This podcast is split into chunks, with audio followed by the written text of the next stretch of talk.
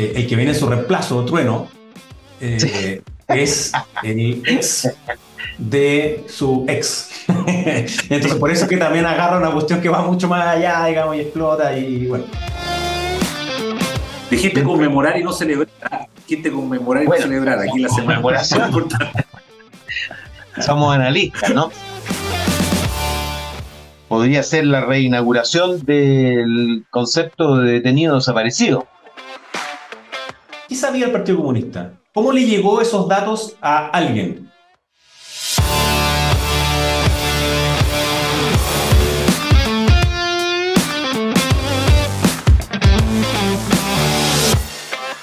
¿Cómo están? Los saludamos en este martes 27 de febrero de 2024. Es Política para Adultos, el programa del Libro junto a Pepe Audi, Jaime Belolio, a quienes no dejamos descansar a los pobres en todo el verano y ya estamos de vuelta, como ven, instalados cada uno en su posición de trabajo.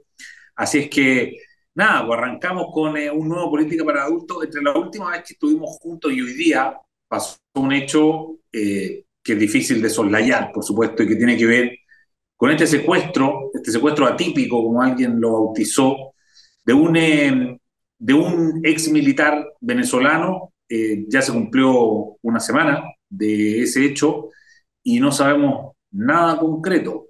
Pepe ¿cómo lo ves? Bueno, yo, yo, suscribo la tesis que entrega hoy día el ex director de inteligencia del ejército, ¿ah? Es una operación rigurosamente planificada, profesional, y por tanto esa, esas características estrechan el círculo de posibilidades. O bien es un servicio de inteligencia muy entrenado, muy profesional, o bien una organización delictual igualmente sofisticada. ¿ah?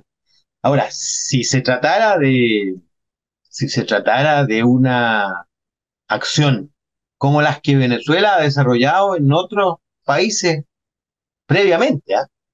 entiendo que en Colombia entró, se llevó a un, un refugiado para juzgarlo en su país. Ahora, en este caso, allí lo hizo explícitamente, es decir, lo reivindicó posteriormente y lo juzgaron y lo encarcelaron. Eh, aquí parece no ser el modus operandi. ¿ah? Eh, podría ser la reinauguración del concepto de detenido desaparecido, hasta ahora por lo menos. No sabemos lo que va a ocurrir en un rato más. Eh, me llama la atención la, la desnudez con que se puede desarrollar una operación de esta envergadura en Chile eh, sin que nadie sepa nada. ¿ah? Porque claramente las autoridades no, no atinan, o sea, no, no sabemos ni saben todavía de qué se trata. Entiendo que mantienen todavía distintas hipótesis, no dejaron ninguna huella, ni huellas digitales en el auto, en fin, o sea, se trata de una, de una operación altamente profesionalizada y, y bueno, eso por supuesto restringe mucho la hipótesis de quiénes son los responsables. El problema que tiene, por supuesto, es que para, para levantar el dedo acusador necesitas antecedentes. ¿ah? y, pareciera ser que quienes lo realizaron no quieren que tengamos ningún antecedente. ¿ah? Entiendo que el, que el oficial, el ex oficial era un activo opositor y, y, para Venezuela lo, lo, grave es que no un opositor civil, sino un opositor militar. Y entiendo yo, por lo que he sabido, ellos han sido extremadamente cruentos y duros con la disidencia militar, porque, porque es un gobierno que está básicamente sostenido en eh, la cooptación del ejército, por la vía de, nombrar innumerables generales, de ascenderlos, de, de tratarlos de una manera privilegiada, en fin.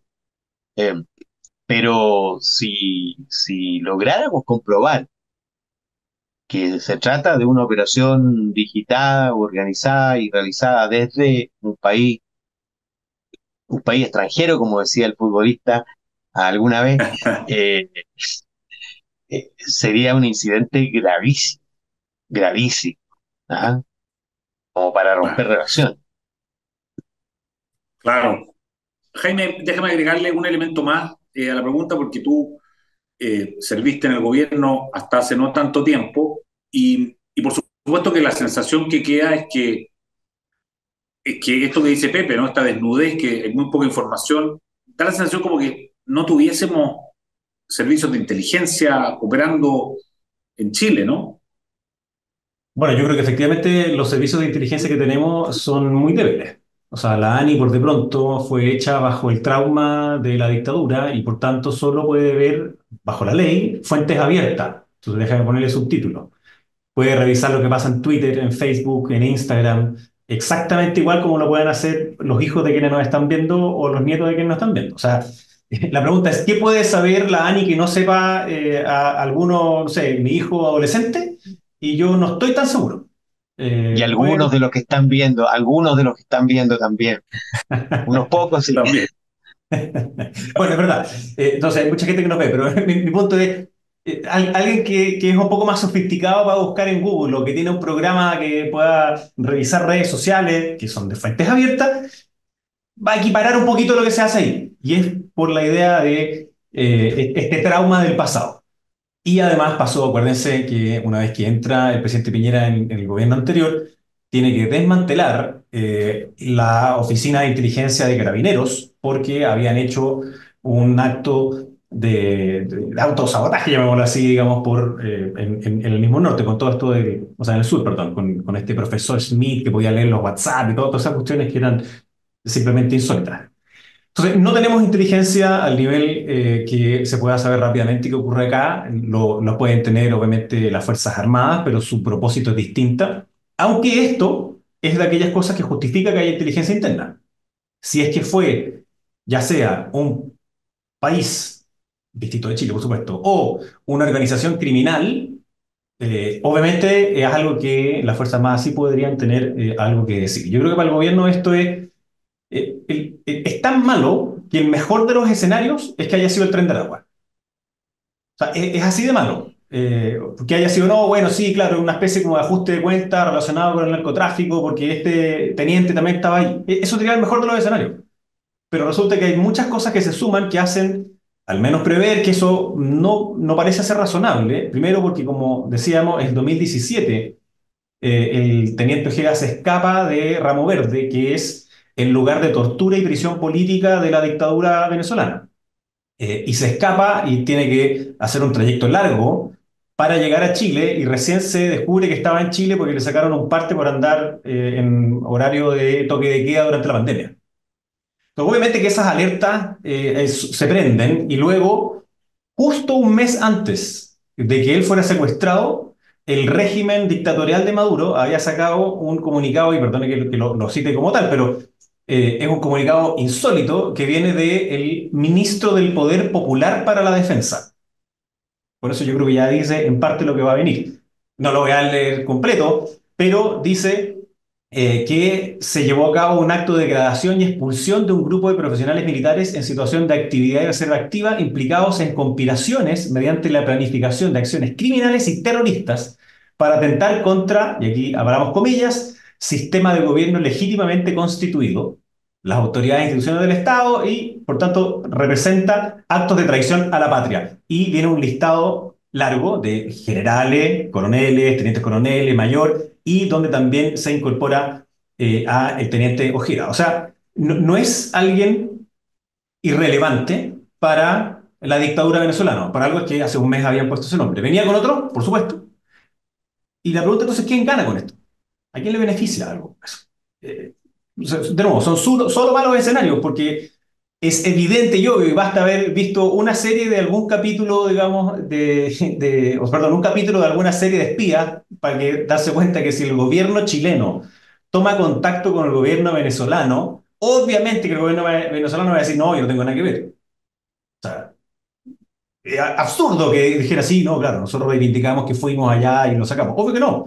Más aún, eh, lo que probablemente, todo, no sé, basta haber visto James Bond alguna vez y si, si te descubren, nosotros nos fuimos y tú no, ah, te la guardas sola. Entonces, claro, yo he escuchado distintas cosas, algunos dicen que puede ser un grupo que se lo lleva a, a Bolivia, para después a Venezuela. En cualquier caso, el gobierno ha sido tremendamente tibio y su coalición eh, está muy dividida y hoy día eh, el presidente del Partido Comunista ya fue francamente absurdo.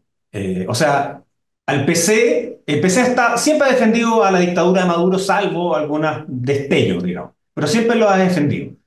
Durante el estallido social fueron muchas veces a ver a su embajador en Chile, que es un activista de ultraizquierda que recibe siempre a los eh, activistas de ultraizquierda de Chile eh, y que les organiza sus visitas.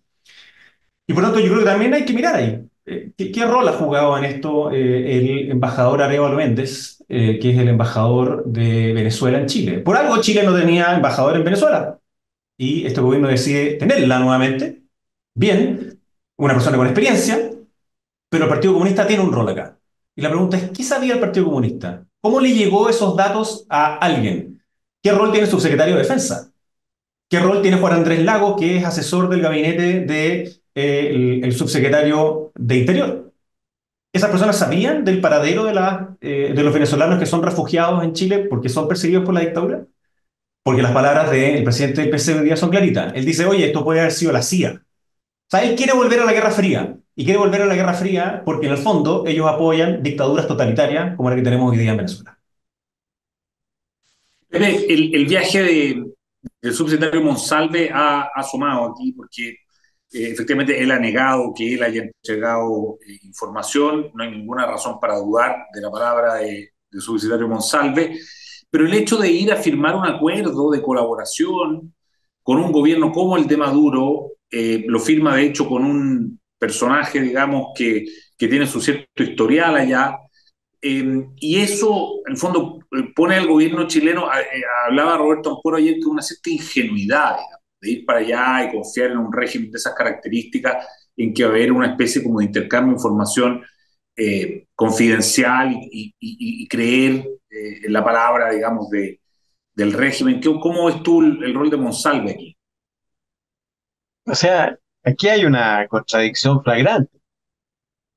si tú revisas la prensa y las declaraciones eh, previas a la visita de Monsalve, la presión era justamente para que hubiera un acuerdo con Venezuela para poder limitar la inmigración clandestina de personas con prontuario. Y por lo tanto se le exigía a Monsalve ¿ah?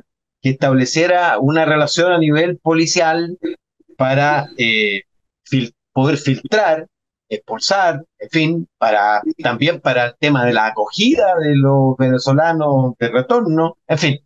Eh, y, ahora no podemos decir, ¿ah? lo aplaudimos, no sé si en este programa, pero lo aplaudió, el aplauso fue unánime a la iniciativa de Monsalve. Y por lo tanto, eh, yo abomino aquellos que hoy día lo convierten como en la razón que justifica o que posibilita esta, este delito. Yo creo que no hay eh, ninguna relación. Leí el texto del acuerdo.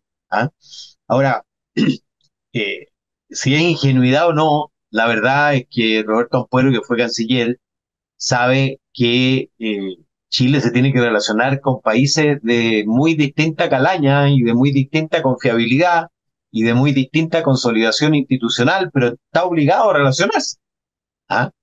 por algo, por algo presionábamos al gobierno para que estableciera un, un vínculo que posibilitara el retorno de eh, venezolanos expulsados de Chile por inmigración ilegal o por, o por prontuario policial, para que fueran acogidos. Y, por lo tanto, yo creo que ahí nos estamos pasando de revoluciones, creo. ¿ah? Tanto en la interpretación como en la en, en desdecirnos de lo que adoramos hace solo, no sé, ¿hace cuánto fue eso? ¿Un mes? Fue en enero, el 18 de enero, por ahí. Si te acuerdas, hubo antes un episodio importante, ¿no? Que fue un avión a Venezuela y no pudo aterrizar en Venezuela. se hizo realidad lo que alguna vez dijo Isquiasiche que era falso, en este caso se hizo realidad con este gobierno porque no tenían relación con las autoridades venezolanas. Exactamente. Claro. Y ahí, Jaime, em, el, tema de, rol de la oposición eh, en esto y, también la del presidente Boric, porque el presidente no, no interrumpió sus vacaciones por este tema, no sé si daba para interrumpirlas, pero la oposición lo ha criticado por eso, ¿no? Por, porque suponen que él debe haber hecho algo. La UDI pidió una reunión secreta con Carolina Toalla, dijo que no tenía ningún sentido esa reunión, porque en fondo todo esto es una, una, eh, eh, una investigación reservada. ¿Cómo has visto tú al, gobierno y al presidente en particular? yo he visto que el gobierno está muy confundido, eh, está, y en esa confusión y en esa falta de antecedentes que, que es evidente que ocurre, por falta de inteligencia y muchas cosas más, está paralizado. O sea, frente a, eso, está paralizado. Eh, porque que salgan cada cierto tiempo a vocerear de que esto está en manos del Ministerio Público es, no saben nada, básicamente. Y, el elefante en la cristalería es que el problema lo tiene adentro del gobierno. Si esa es la verdad. Si la verdad es que hay una facción del PC adentro del gobierno que no quiere que pase nada con esto. Esa es la verdad. Puede estar oscura, podemos estar, todo estar oscura de quién fue efectivamente que lo secuestró. Entonces, como decía al inicio, Imagínense que la buena noticia sería que fuera el tren de Aragua, con lo cual obviamente sería otro problema para el gobierno o, otro crimen organizado, ¿no? Otra, otra red. Sería un problema adicional a la seguridad. Eh, pero ¿por qué es que sale tan rápidamente el PC a ponerle apoyo a la línea de la dictadura? ¿Por qué? Entonces dice, no, ¿por qué se presume instantáneamente que son ellos? Porque estamos hablando de una dictadura asesina, por eso es que se presume inmediatamente que son ellos. Si no, o sea, si, si, si él no se hubiese escapado de la prisión política, no fuera teniente eh, y no estuviera eh, en Chile eh, en, refugio, no estaríamos hablando de la posibilidad de que fuera el gobierno venezolano, pues sí es obvio. Entonces, que algunos quieran ir a defenderlo rápidamente, hace también pensar que algunos no van a querer al interior del gobierno que se descubra exactamente qué es lo que ocurrió. ¿Cómo le llega esa información a esas personas, esa dirección y qué más ocurrió? Entonces, ¿Cuál va a ser la colaboración del gobierno? ¿Va a ser completamente plena? Entonces que se diga rápidamente eh, por qué Juan Andrés Lagos, que está en el gabinete del de, subsecretario Monsalve, por, obviamente por, por poteo, eh, él sale a decir que está en desacuerdo con la posición del gobierno el otro día en la radio. Bueno, ¿qué, rol va a jugar él? El subsecretario de Fuerzas Armadas, ¿qué rol va a jugar? Entonces, son cosas que el gobierno no ha querido responder porque no saben qué responder y cualquier cosa que contesten tienen el problema al interior. Entonces yo creo que están eh, con, con, la respiración profunda del PC eh, en todo este manto porque si bien Cuba es la línea roja que no pueden tocar, que es un totalitarismo de 60 años, y en Venezuela el presidente Boric ha sido claro de que es una dictadura y qué sé yo, y que le ha significado eh, algunas palabras, digamos, de, de, la parte de la dictadura, los demás países frente a un hecho como este, y con antecedentes, por cierto, con inteligencia, que sería ideal que nosotros no lo supiéramos, pero que el gobierno tomara esa decisión en base a inteligencia, hacen algún mecanismo de retaliación. ¿Cuál es ese que puede hacer Chile? Por supuesto, no es cortar suministro ni ninguna de esas cosas, no, no, tenemos ninguna capacidad, pero sí es elevarlo a lo, eh, a lo transnacional, es decir, llevarlo a tribunas que vayan más allá de simplemente nuestro país. Y no ha ocurrido, pero ni un ápice de eso, ni siquiera se ha mencionado como posibilidad. Entonces, la oposición tiene que jugar un rol eh, yo creo que en varias cosas. Eh, en la fiscalización de la reconstrucción, hoy día, de hecho, eh, otro aniversario del 27F, que mm, vuelve a poner sobre la palestra la reconstrucción. Nosotros fuimos a dejar un plan de reconstrucción y hasta el momento no se ha sabido qué va a ocurrir en ello. Entonces tiene que haber una labor de fiscalización. Y en esta otra cosa también, tiene que haber una labor importante de la oposición en exigir explicaciones por parte del gobierno y la labor, obviamente, investigativa la tiene que hacer el Ministerio Público, si no, no, se puede meter uno en eso.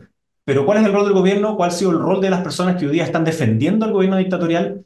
Sí es algo que tiene que transparentar el gobierno y hasta ahora está completamente en pausa. Oye, si les parece, hablemos los minutos finales sobre un poco sobre las encuestas, eh, porque efectivamente esto se, después de la muerte del presidente Piñera, se presidencializó mucho el, el ambiente, sobre todo el ambiente de las encuestas. Eh, hemos visto tanto en CADEM como en Panel Ciudadano que eh, Evelyn Matei eh, sigue como reforzando de alguna manera su, posición, ya lo decíamos la semana pasada, ¿no es cierto? Pepe decía, está en una situación muy consolidada, se sigue reforzando esa consolidación, pero sin embargo, cuando uno mira a los candidatos del oficialismo, eh, parecen bien disminuidos, pero aparece Michelle Bachelet ahí con 10 puntos, Carolina Toá y, Camila Vallejo más o menos en torno a los 5 puntos cada uno en lo presidencial. Una cosa que me llamó la atención, Pepe, y yo no sé cómo tú lo interpretas, es que Carolina Toá se pega un salto en la, eh, en la buena evaluación eh, y cuesta entender así de buena a primera qué podría explicar que Carolina Toa, porque sube como 15 puntos, ¿no? En, eh, en la cuesta académica en cuanto a evaluación. ¿Eso qué puede ser, Pepe? Sube 14 puntos Carolina Toa y sube 5 o 6 puntos Manuel Monsalve. Es decir, la cuestión seguridad y la conducción general del gobierno. Ahora, lo, lo, lo impresionante es que no sube paralelamente el apoyo al gobierno, sino de manera muy mínima, digamos, 31 a 33%. ¿ah? Eh, entonces, hay una paradoja. Y no, no solo por Carolina Toá, sino que cuando tú evalúas al conjunto de los ministros, el número de ministros que tienen más respaldo que rechazo es muy significativo. Solo cuatro tienen más rechazo de los conocidos, por supuesto, los que superan 40% de conocimiento. Solo cuatro no lo tienen. Cataldo, el ministro de Economía Grau, eh, por supuesto, y Camila Vallejo, en fin, pero todo el resto tiene mayor respaldo que eh, oposición, lo que te, te pone en la siguiente contradicción. Pareciera ser que la gente se formó un juicio general sobre el gobierno y sobre el presidente. Y a pesar entonces de la evaluación concreta de las personas concretas que realizan la labor, eh, no se mueve esta otra. Por ejemplo, el otro día me fijaba yo, eh, creció significativamente la evaluación positiva de la gestión frente a los incendios. ¿ah? Subió a 47%. Pero sin embargo, el respaldo al presidente y al gobierno no subieron un ápice. Es decir, pareciera que hay, hay una disociación entre la apreciación del concepto gobierno y presidente de la evaluación práctica. Y así como tú ponías el énfasis antes en pase lo que pase, no baja, bueno, parece que pase lo que pase, tampoco sube. Es decir, ni siquiera la evaluación de la buena gestión lo tira para arriba. Ahora, eh, creo yo que mm, eh, las situaciones de, crisis eh, por supuesto, desafían a los gobiernos, pero son siempre una oportunidad. Y, toda vez que hay incendios, eh, catástrofes, terremotos, en fin, y por supuesto la autoridad parece haciéndose cargo o intentando hacerse cargo y estando en el territorio, en fin, eh, crece la evaluación positiva. Un tema de presencia y de presencia en un tema que le interesa sobremanera a las personas. Yo creo que con eso tiene, eso, eso es lo que explica tanto Carolina Tobá como Monsalve. Ahora, lo de Carolina Tobá eh, no, no, no repercute en la cuestión presidencial, si tú te fijas. ¿ah? O sea, en la pregunta cerrada, Carolina Tobá no, no, mueve su apreciación. Sin embargo, en la valoración, como ministra, la manera en que está ejerciendo el rol de ministra sube eh, considerablemente. Ahora está consolidada la cuestión presidencial en el sentido de que, primero, de que las candidaturas de derecha suman casi 50% y las candidaturas de izquierda suman menos de 25%. Eso está, y eso consolidado ya hace más de un año.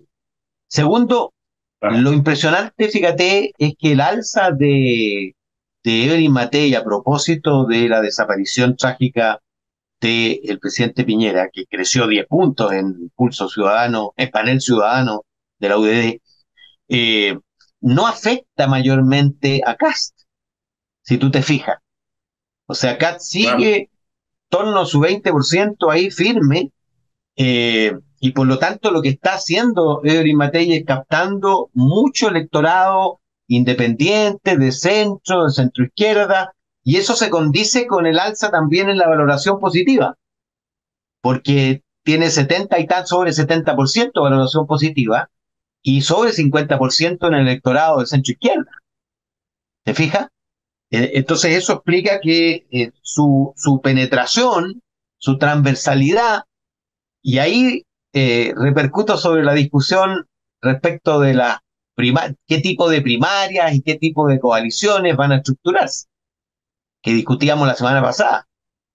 Porque si el principal contendor es Cast, eh, obviamente lo que dice Longueira es lo razonable.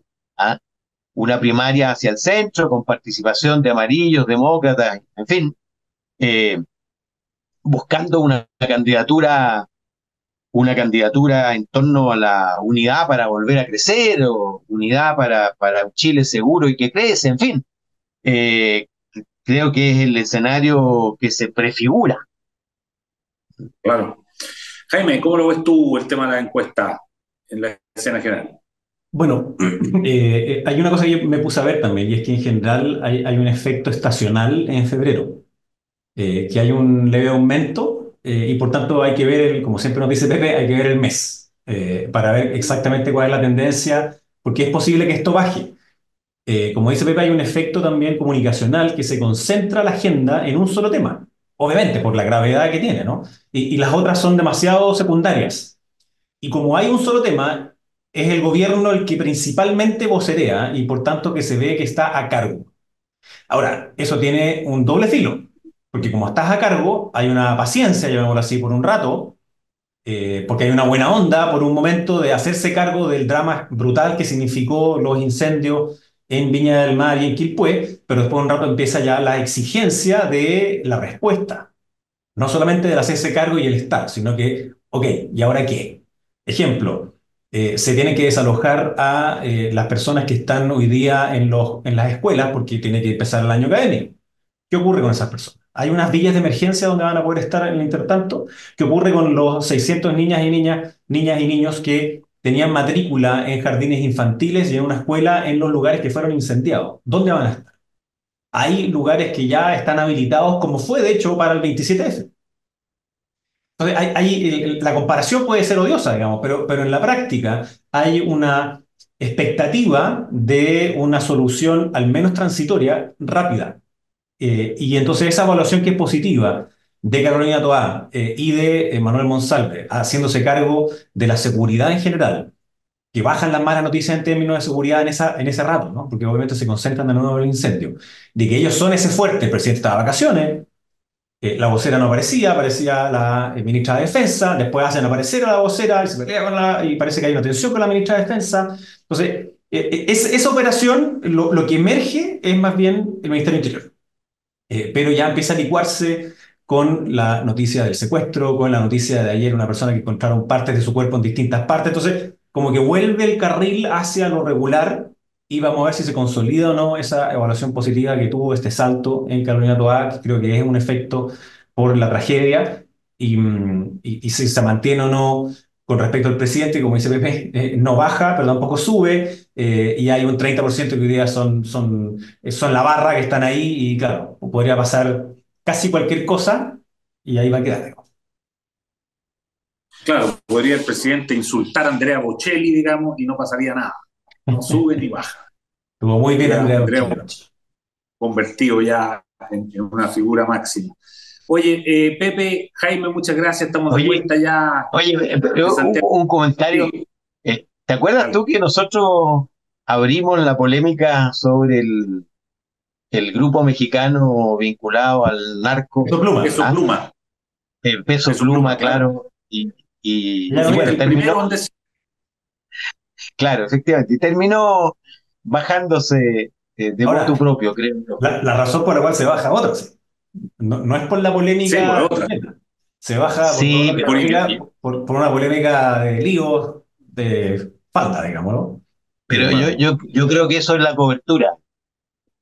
Porque él, yo creo que él sabe el daño que le puede hacer eh, que se debata sobre su, vinculación con, con el narcotráfico.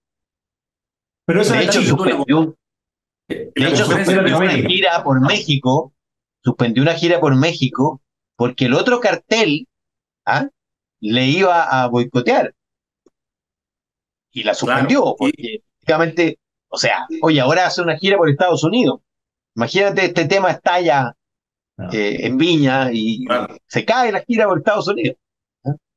Oye, porque, porque lo que te quiero decir es que por contrato eh, los artistas tienen que dar una conferencia de prensa y obviamente habría tenido que responder sobre sus vínculos con los narcos en, México y ahí ya el tema es imposible sacarlo. Claro. Obvio, lógico. y el antecedente concreto, el antecedente concreto es que le hizo un homenaje al Chapo.